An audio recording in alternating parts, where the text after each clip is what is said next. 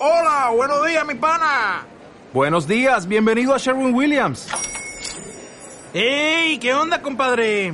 ¿Qué onda? Ya tengo lista la pintura que ordenaste en el ProPlus app. Con más de 6.000 representantes en nuestras tiendas listos para atenderte en tu idioma y beneficios para contratistas que encontrarás en aliadopro.com. En Sherwin Williams somos el aliado del PRO. Como psicoterapeuta de formación, Amy Morin está acostumbrada a ayudar a los que tienen problemas, pero en el año 2013 ella misma tenía problemas. Había perdido a su madre y a su marido, y después, tras volver a casarse, se enteró de que a su nuevo suegro le habían diagnosticado cáncer. Lo llamó el punto más bajo de su vida. Cerca del punto de ruptura, se sentó y escribió una carta para sí misma.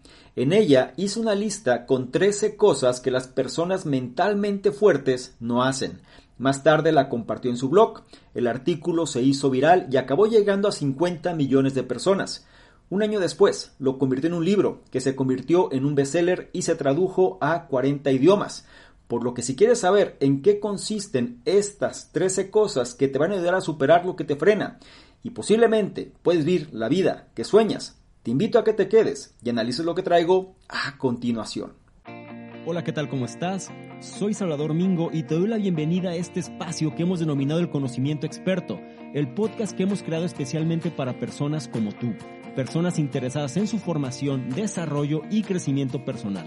Nos enfocamos en generar los análisis de los mejores libros que pueden ayudarte a este propósito, donde hablamos de diversos temas como emprendimiento, inteligencia social, inteligencia emocional, ventas, desarrollo personal, negocios, comunicación, filosofía de la riqueza, marketing, entre otros.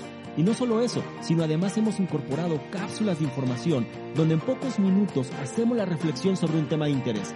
Te aseguro que incorporando esto a tu vida, tu contexto personal y financiero cambiará. Soy Salvador Mingo y listo, vamos a empezar. ¿Qué tal? Muy buenos días, buenas tardes, buenas noches, independientemente de la hora en la que estés analizando esta información. Es un placer para mí que pases parte de tu tiempo en tu propia formación, en que seas una mejor versión respecto a quien fuiste el día anterior. Y en esta ocasión vamos a hablar, en pocas palabras, de qué aspectos nosotros tendríamos que no hacer en función de poder generar mejores resultados. Vamos a hablar de esta cuestión de las 13 cosas que las personas mentalmente fuertes no hacen. Viene esta cuestión de aceptar el cambio, de enfrentar los miedos, de entrenar tu cerebro y en pocas palabras tener este enfoque hacia la felicidad y hacia la realización personal. En este libro, Las 13 cosas que las personas mentalmente fuertes no hacen, explica cómo desarrollar una gran fortaleza mental tomando el control de tus emociones, pensamientos y acciones. Con consejos útiles, ejemplos inspiradores y soluciones prácticas, este libro te va a ayudar a superar tus miedos y empezar a vivir la vida a un mayor nivel. Vas a conocer 13 ejemplos de la vida real sobre los 13 malos hábitos que existen y cómo esos hábitos pueden ser sustituidos por otros mejores. En el proceso vas a abastecer tu caja de herramientas personal para las notorias dificultades de la vida. También vas a aprender aspectos importantes tales como asumir un riesgo calculado, que colaborar es mejor que competir y por qué ganar es mejor que merecer. Así que vamos a empezar.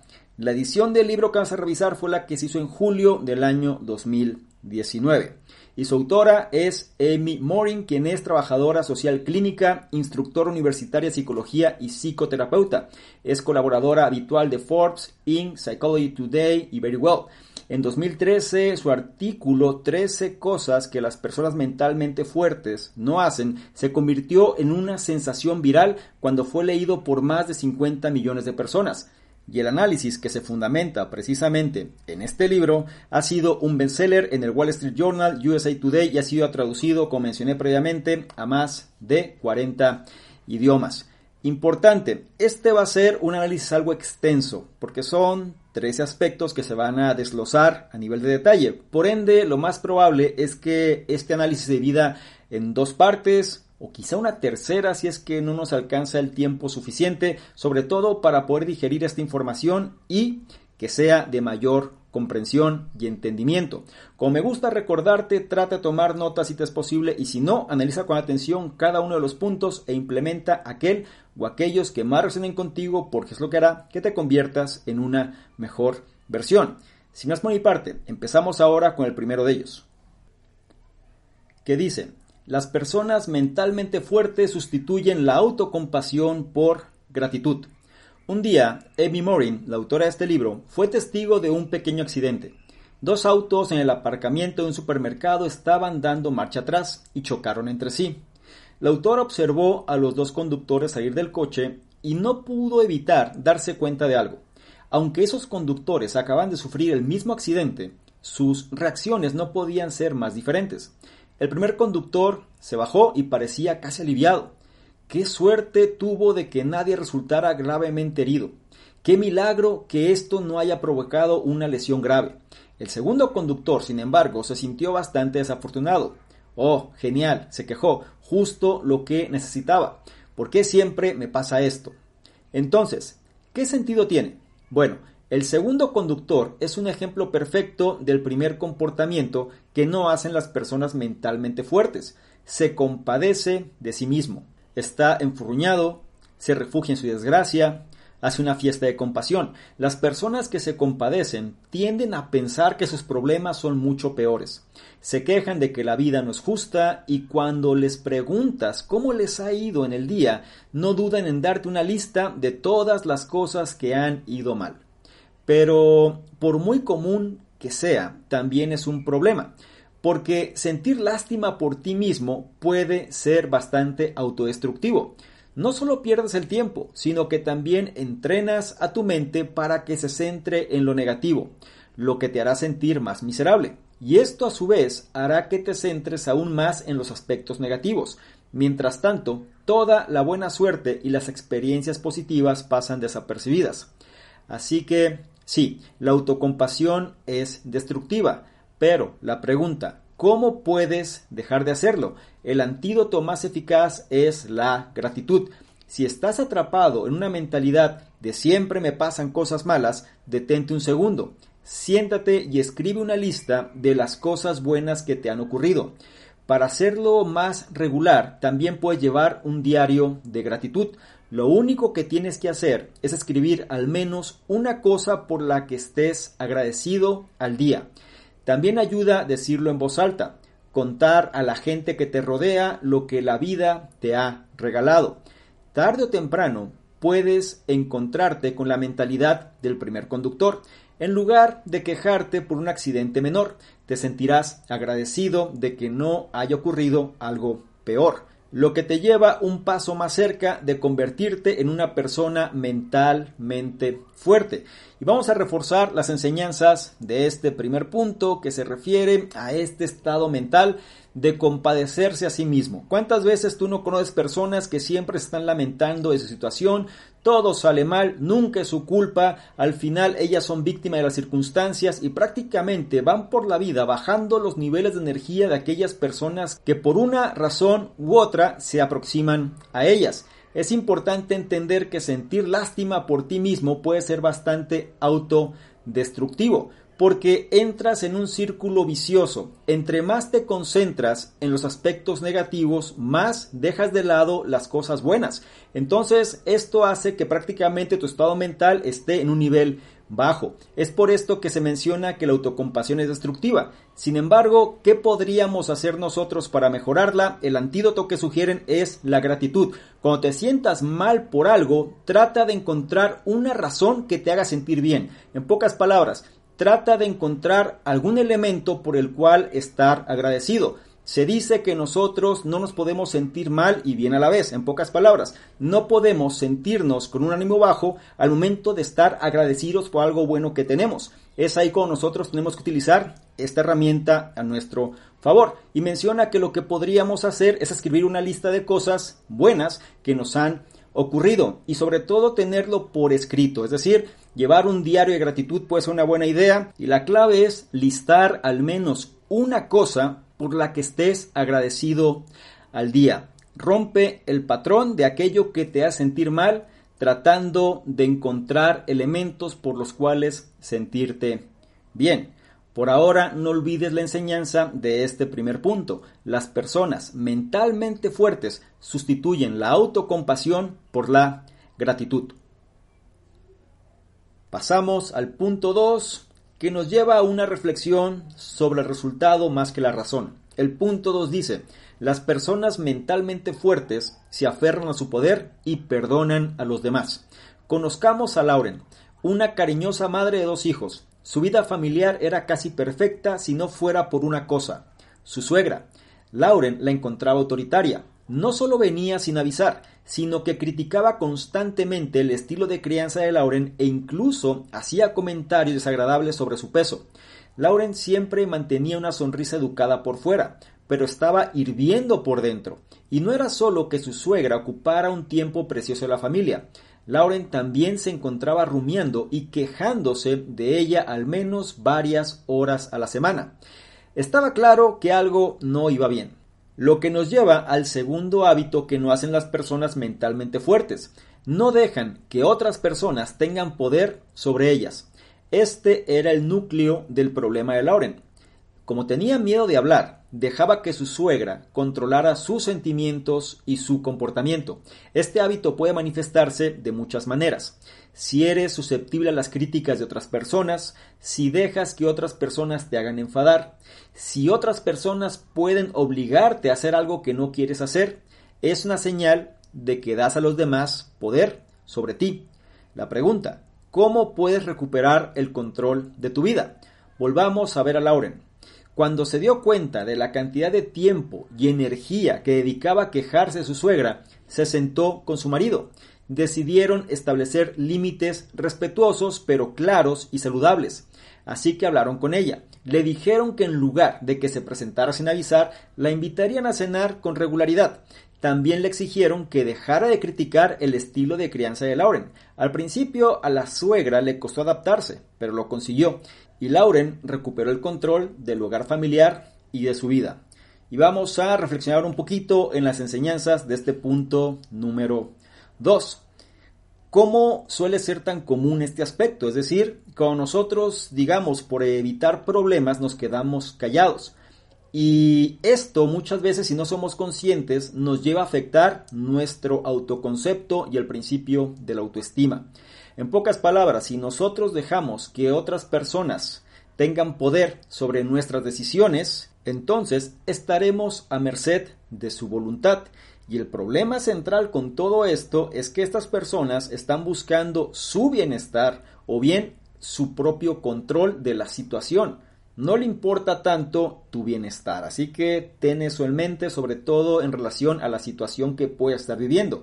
Recuerda, este segundo hábito o por lo menos algo que no hacen las personas mentalmente fuertes es dejar que otras personas tengan poder sobre ellas.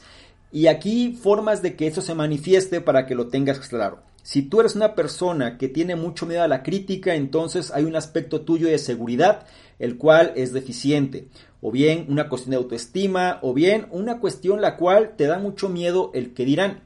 Este viene siendo un problema. También si permites que otras personas alteren tu humor, en pocas palabras, si otras personas pueden influir en cómo te sientes, le está dando un poder enorme a estas personas. También, si otras personas pueden obligarte a hacer algo que no quieres hacer, que es un tema que vamos a ver un poquito más adelante, pero cuando tú no quieres algo, pero te da tanto miedo ir en contra de lo que esta persona dice que termina cediendo, pero al final, cada vez que lo haces, caes en un círculo vicioso que te hace sentir peor. Aquí es donde tienes que armarte de valor tienes que enfrentar la situación de frente. ¿Cómo? Estableciendo límites, límites claros, límites saludables, límites con respeto, pero al final estos límites tienen que ir en función de tu propio bienestar. Es decir, trata de reconocer el poder que tienes y sobre todo de entender que la vida es tuya y por ende tú eres la persona responsable de tomar las decisiones independientemente de los agentes externos que pueden influir en los aspectos que te suceden. Establece estos límites, enfréntate a la situación que te ocasiona este conflicto y permanece firme. Por ahora, no olvides la enseñanza de este punto número 2. Las personas mentalmente fuertes se aferran a su poder y perdonan a los demás.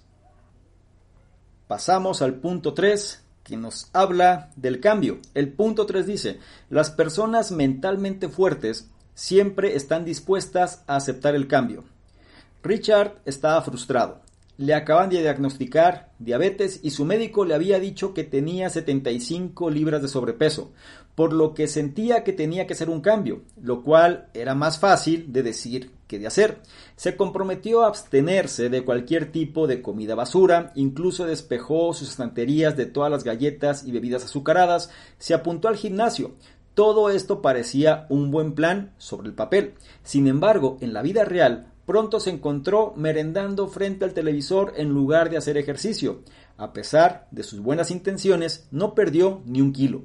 Seamos sinceros, hacer un cambio es difícil, pero si se carece de fuerza mental, es fácil rehuirlo. Pero esto tiene un precio muy alto. Sin el cambio, puedes sentir que estás estancado mientras los demás te superan. Entonces, ¿cómo abordan el cambio las personas mentalmente fuertes? En primer lugar, evitan el mayor obstáculo, que es abrumarse con demasiados cambios a la vez. Esto es lo que le ocurrió a Richard. Sus métodos eran demasiado radicales y poco realistas. En su lugar, prueba estos dos consejos. Primero, divide tu ambición en objetivos más pequeños y alcanzables. Sustituye los cambios radicales por cambios graduales. Esto es lo que Richard aprendió a hacer. En lugar de querer perder 75 libras de golpe, ahora se esforzó por perder 5 libras como primer paso. Y en segundo lugar, elaboró un plan. Esto significa que debes elaborar pasos de acción concretos que sean fáciles de seguir. Por ejemplo, Richard empezó a llevar un diario de comidas para controlar su alimentación y preparó el almuerzo en lugar de comer fuera.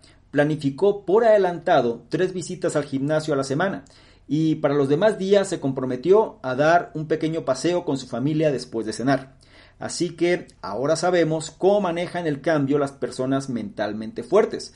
Evitan el temible cambio de todo o nada y en su lugar elaboran objetivos más pequeños y realistas y les asignan acciones concretas que pueden realizar a diario.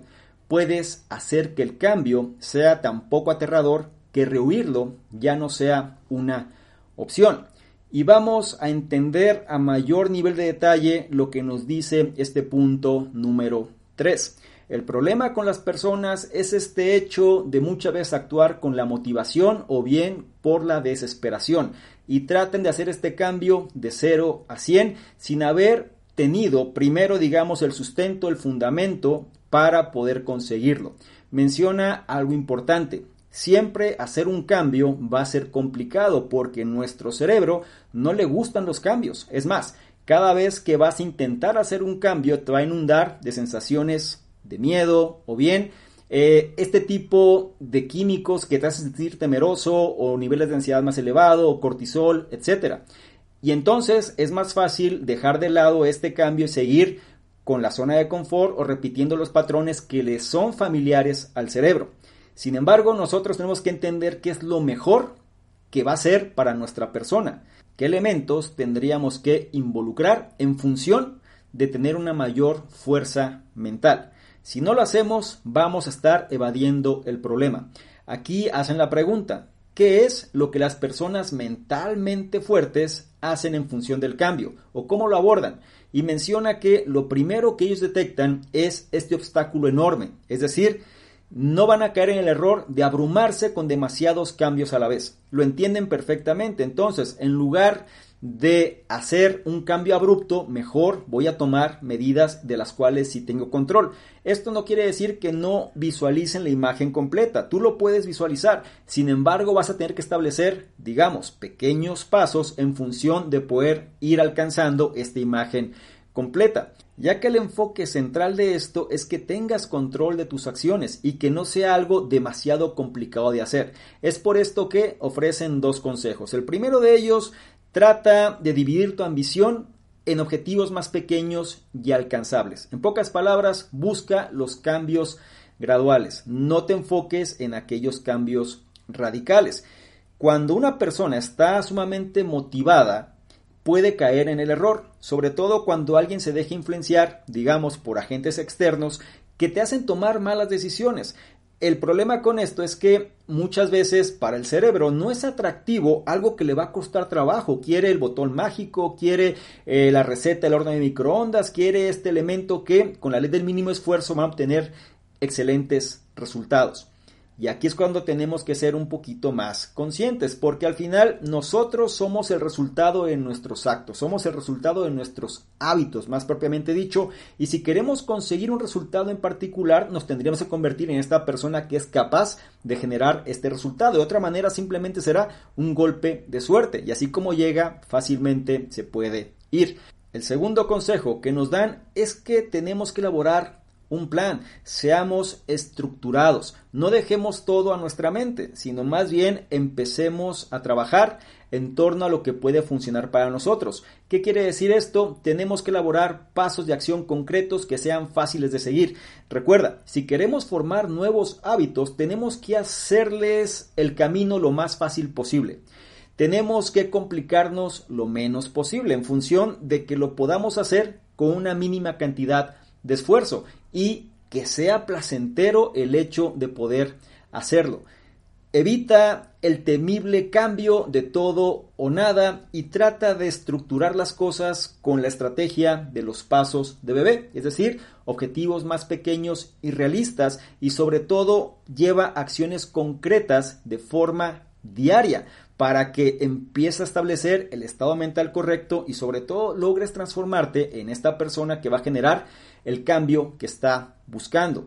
Por ahora no olvides la enseñanza de este punto número 3. Las personas mentalmente fuertes siempre están dispuestas a aceptar el cambio.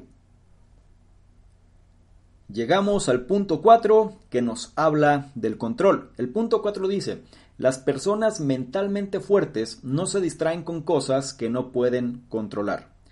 Un día James quiso pasar una tarde viendo ballenas con su hija. Esas citas se habían convertido en una ocasión rara y apreciada. Tras el divorcio de su esposa, Carmen, a ella se le concedió la custodia principal, mientras que a James solo se le permitía verla los miércoles y los fines de semana. Para complicar aún más las cosas, los padres divorciados competían por el favor de su hija, tratando de superar al otro con regalos y actividades divertidas. Así que, cuando se enteró por su hija de que su madre la había llevado a ver ballenas justo la semana anterior, supuestamente para arruinar su viaje de observación de ballenas, James se enfureció. En lugar de disfrutar de ese raro tiempo de calidad con su hija, envió mensajes de texto furiosos a su ex mujer, la tarde se arruinó. Entonces, ¿qué es exactamente lo que estamos presenciando aquí? Es esto. James se enfadó innecesariamente por algo que estaba fuera de su control. Pero, como a la mayoría de la gente, a James le encanta tener el control de la situación. Esto incluye decirle a la gente qué hacer y qué no hacer. Pero esto solo empeoró la situación, estropeando ya el escaso tiempo de calidad con su hija. Las personas mentalmente fuertes, en cambio, desarrollan un sentido de control equilibrado. Saben muy bien lo que pueden y lo que no pueden controlar y por tanto invierten su tiempo y energía de forma más inteligente. El primer paso es claro, tienes que reconocer que hay cosas que no podrás cambiar. Por ejemplo, no podrás obligar a tu hijo a ser un estudiante sobresaliente. No puedes obligar a la gente a seguir tus consejos y no puedes controlar las enfermedades o el tiempo. Una vez que has aceptado que algunas cosas están fuera de tu control, puedes centrarte en lo que sí está en tu esfera de influencia. Y entonces sacas lo mejor de las circunstancias.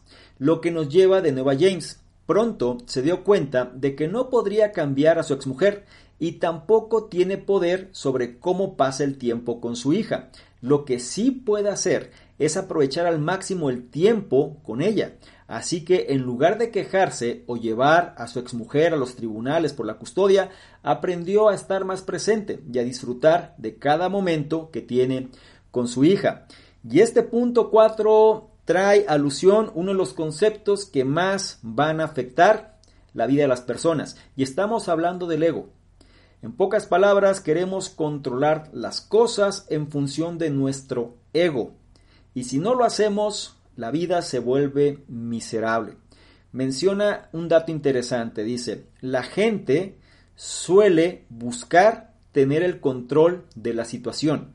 Esto incluye decirle a los demás qué hacer y qué no hacer. En pocas palabras, la gente se tiene que comportar en función de cómo nosotros queremos, o por lo menos si lo aterrizamos a la situación personal, pues tendríamos que reconocer este factor del ego y cómo éste está afectando nuestra vida, porque a pesar de conseguir de alguna forma un resultado, muchas veces el precio es demasiado alto.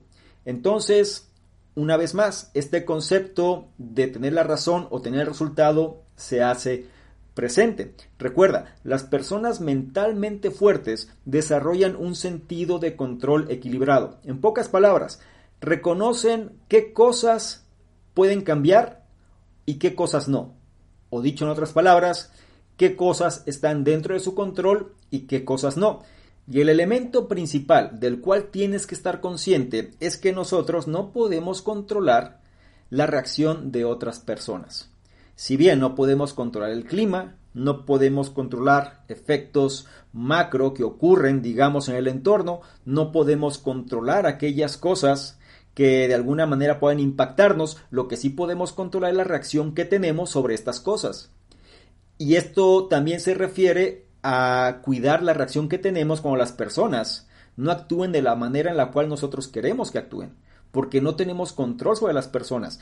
Y esto nos puede llevar a los puntos previos, ¿no? Es decir, si una persona detecta que te hace enojar su comportamiento, sabe que tiene poder sobre ti, y esto puede llevarla a actuar más de esta manera, restándote fuerza. No permitas que eso te ocurra a ti, mejor trata de dejar al ego de lado, no caigas en su trampa y enfócate en aquellas cosas las cuales sí están dentro de tu esfera de influencia.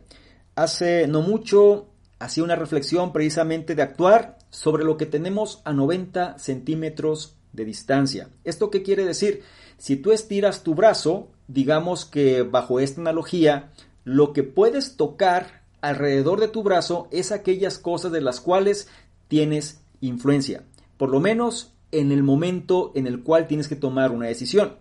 Y trata de irte sobre esa línea, es decir, trabaja sobre aquello que está a 90 centímetros de distancia de ti. Estos pequeños pasos una vez más, pero nada más sin olvidar que tiene que ser sobre lo que tienes influencia, sobre lo que tienes control. ¿Y qué es aquello lo que tienes realmente control? Es tu reacción ante las circunstancias. Esta reacción va a conllevar a una serie de pensamientos, estos pensamientos a una serie de acciones y si nosotros somos conscientes de esto vamos a estar creando el futuro que de alguna manera va a estar determinado precisamente por esta reacción inicial. Sé consciente de esto. Muchas veces buscamos la razón sobre el resultado y puede ser que al final tengamos la razón de una situación. Sin embargo, el desgaste que conllevó a ese resultado puede ser un precio mucho más alto de lo que significaba simplemente tener la satisfacción de tu ego. Así que reflexiona en esto,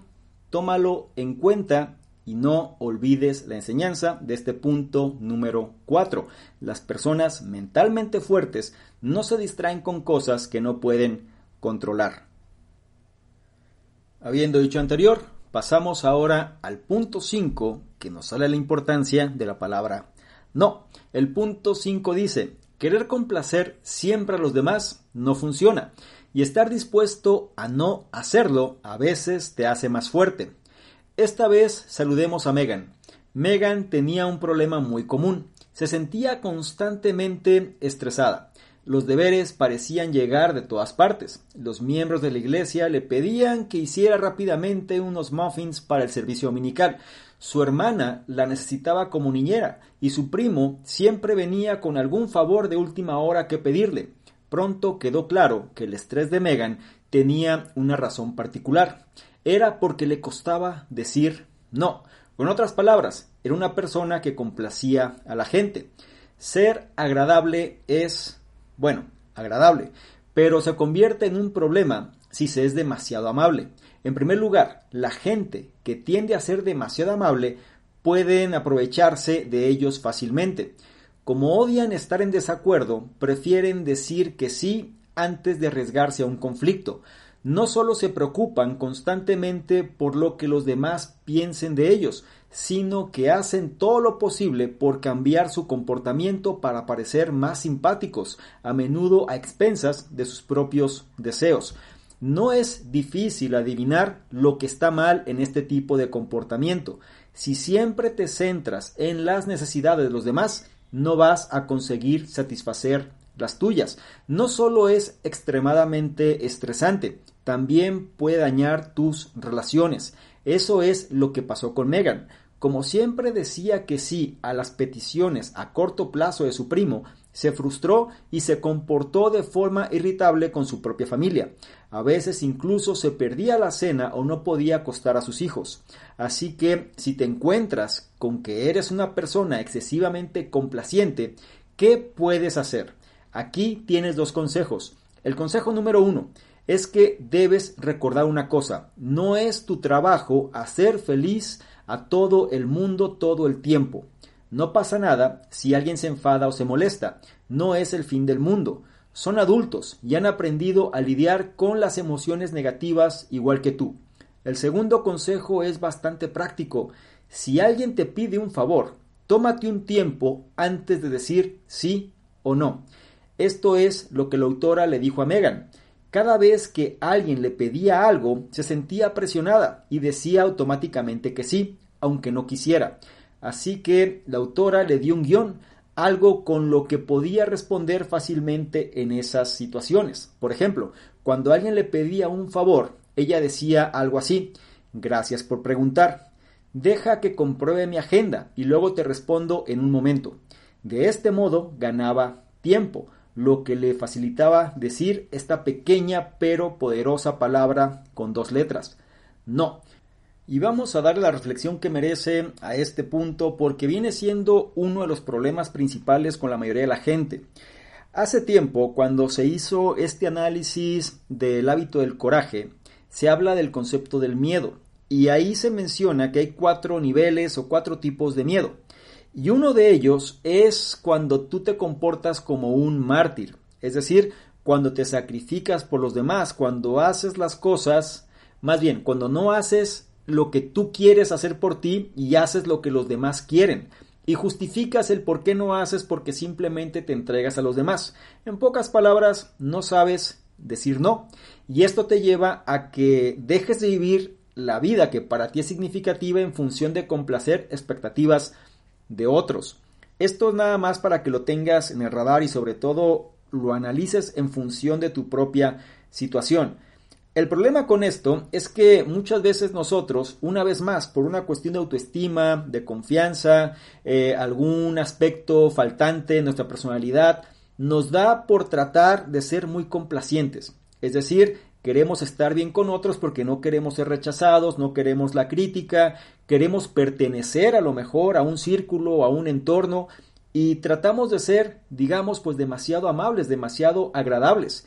Esto lleva a que las personas que no son de esta manera se aprovechen, ya que estas personas que no saben decir no, pues dicen sí antes de arriesgarse a un conflicto. Y como menciona aquí sabiamente la autora es que lo hacen a menudo a expensas de sus propios deseos, anhelos e incluso pues aquellas cosas que son significativas. Entonces, si siempre te centras en la necesidad de los demás, no vas a conseguir satisfacer las tuyas. Esto es duro, sobre todo en función de cómo sea este sistema de creencias que tenemos o el condicionamiento que hemos recibido. Sin embargo, si estás analizando esta información, es momento que te hagas las preguntas correctas. En este caso, si eres alguien que le cuesta mucho trabajo decir no, es momento que tomes en consideración los dos consejos que ofrece la autora.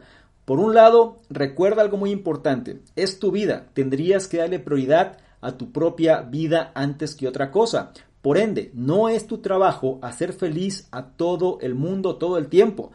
Si bien vas a tratar de buscar relaciones ganar-ganar o estar bien con tu entorno y demás en función de tu personalidad, no es tu obligación siempre estar salvando a medio mundo o siempre darte a los demás o siempre tratar que los demás estén bien. Porque de qué sirve que los demás estén bien y tú estés mal. Y más claramente, el enfoque es que es muy difícil que tú puedas dar lo mejor de ti si estás mal. Por ende, va a ser un juego, en el mejor de los casos, suma cero, que no te va a llevar realmente a un resultado a largo plazo. Ahora, hay que reconocer que quizá llevas años siendo de esta manera y no vas a cambiar de la noche a la mañana. Y es muy posible que el hecho de decir no te ocasione un gran conflicto. Entonces vamos a darle fuerza a tu persona. Y para esto la autora recomienda que te tomes un tiempo. En pocas palabras, en lugar de responder inmediatamente, la gente tiene que saber que tú tienes una vida, que tienes compromisos, que tienes prioridades y que ellos no es tu enfoque o más bien no es tu responsabilidad cómo van a estar ellos.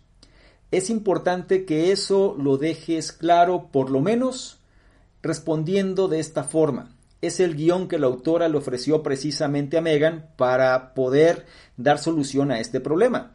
Y es cuando alguien te haga una petición, puede responder algo como esto. Gracias por preguntar. Deja que compruebe mi agenda y luego te respondo en un momento. Para que la persona no esté insistiendo constantemente, te alejas en esa situación y te das el tiempo de replantear lo que te están pidiendo. No significa que todo lo que te pidan esté mal, al contrario, puede haber cosas que valen la pena que le des la prioridad.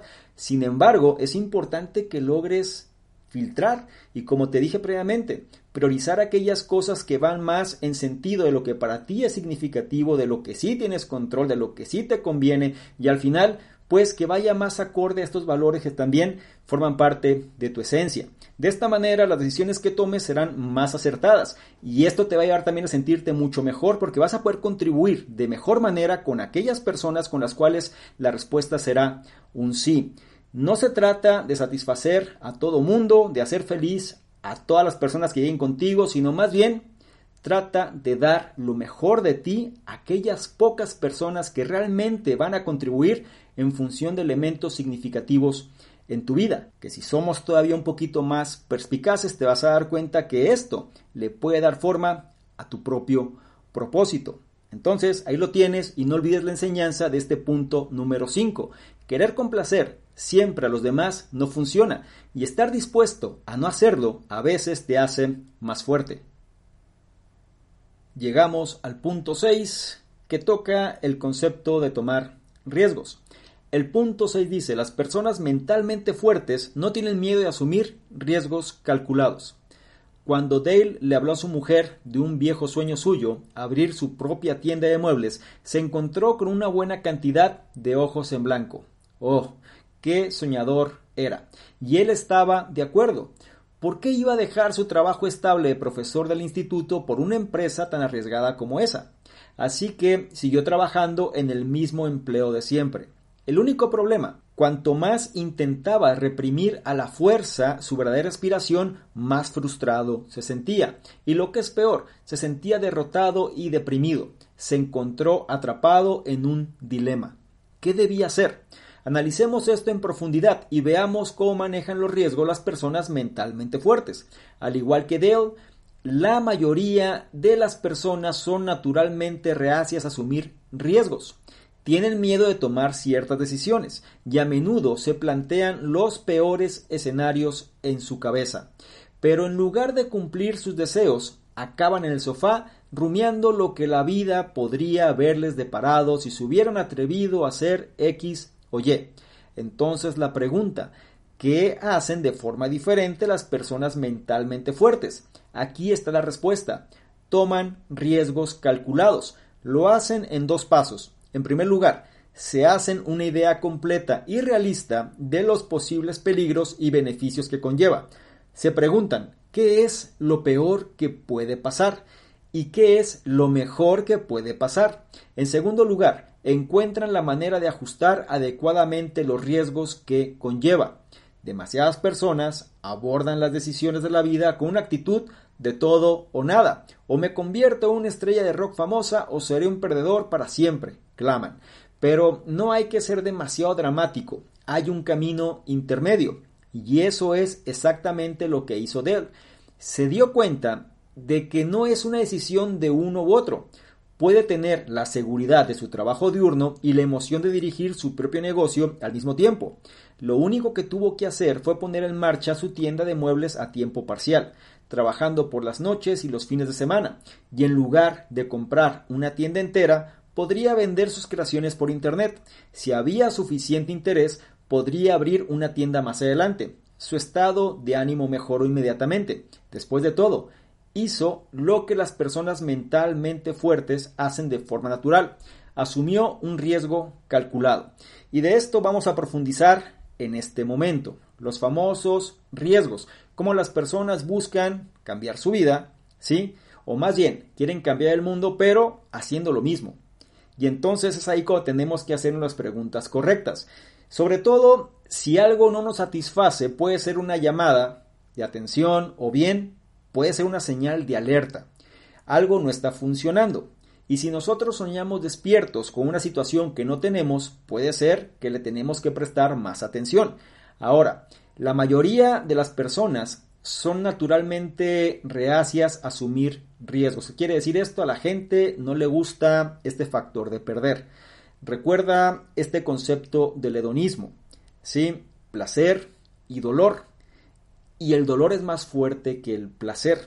Entonces, el dolor a perder o el hecho de perder algo puede ser más fuerte que el hecho de buscar una ganancia sobre algo.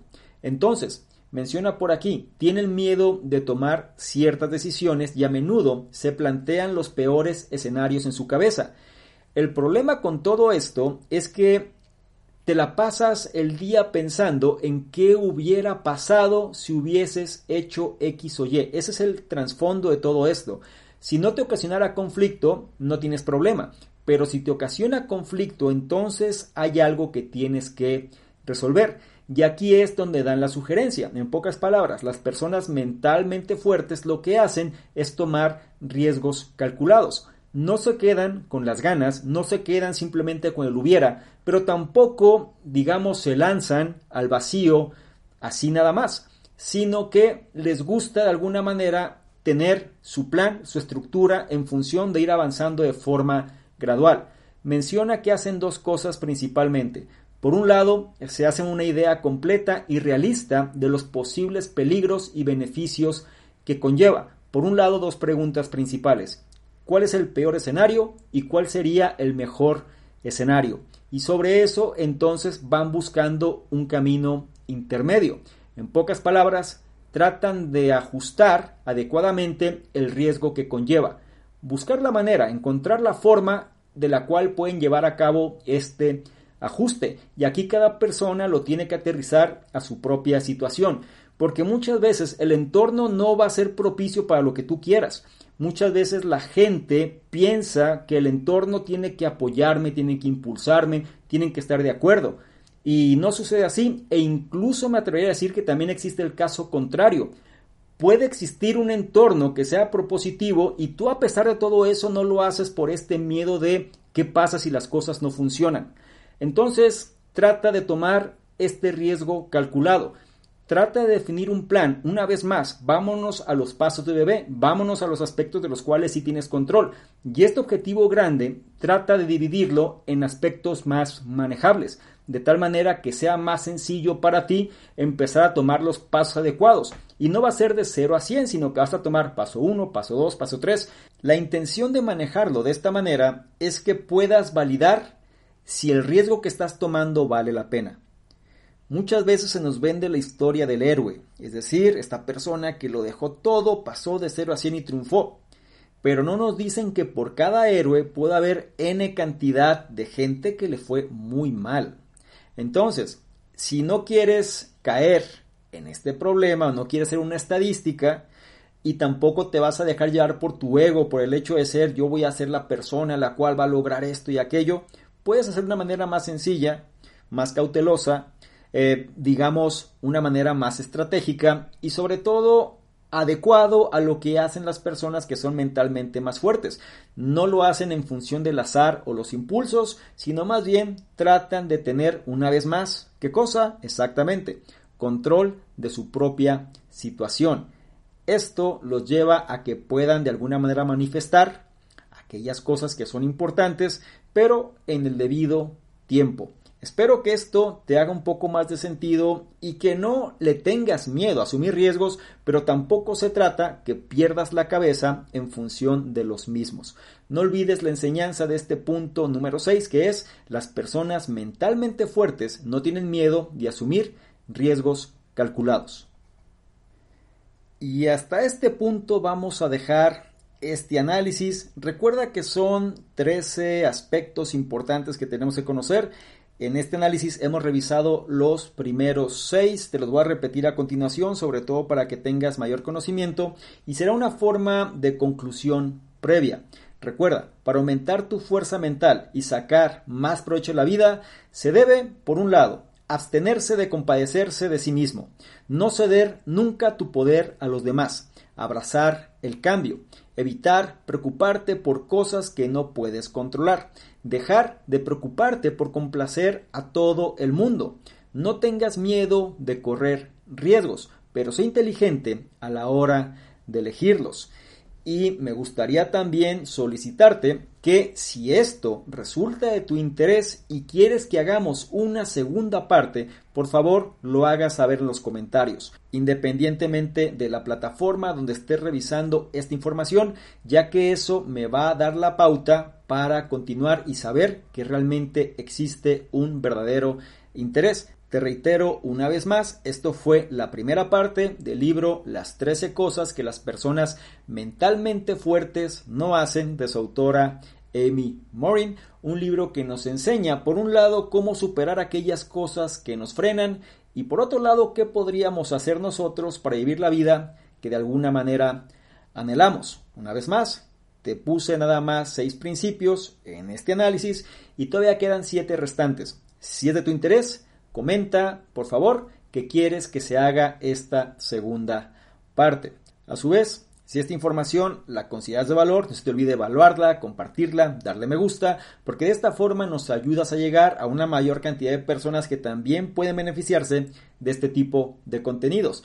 No se te olvide revisar en la descripción los enlaces que ya aparecen porque te van a llevar a nuestros distintos programas y enfáticamente te reitero ya está Revolución 180 me gustaría mucho que le dieras la oportunidad de validar de qué trata y sobre todo lo que puede hacer por ti. Haz clic en el enlace que aparece en la descripción y no menos importante, si quieres que interactuemos de una forma más dinámica, porque no tomas una imagen, un screenshot a este contenido? Te vas a Instagram, me buscas arroba Salvador Mingo y colocas esta imagen en tus historias, te aseguras de etiquetarme y poner tus comentarios. Si lo haces, yo te voy a responder en reciprocidad y además te voy a compartir con la audiencia. ¿Te parece bien? Espero que sí. Te recuerdo mi nombre.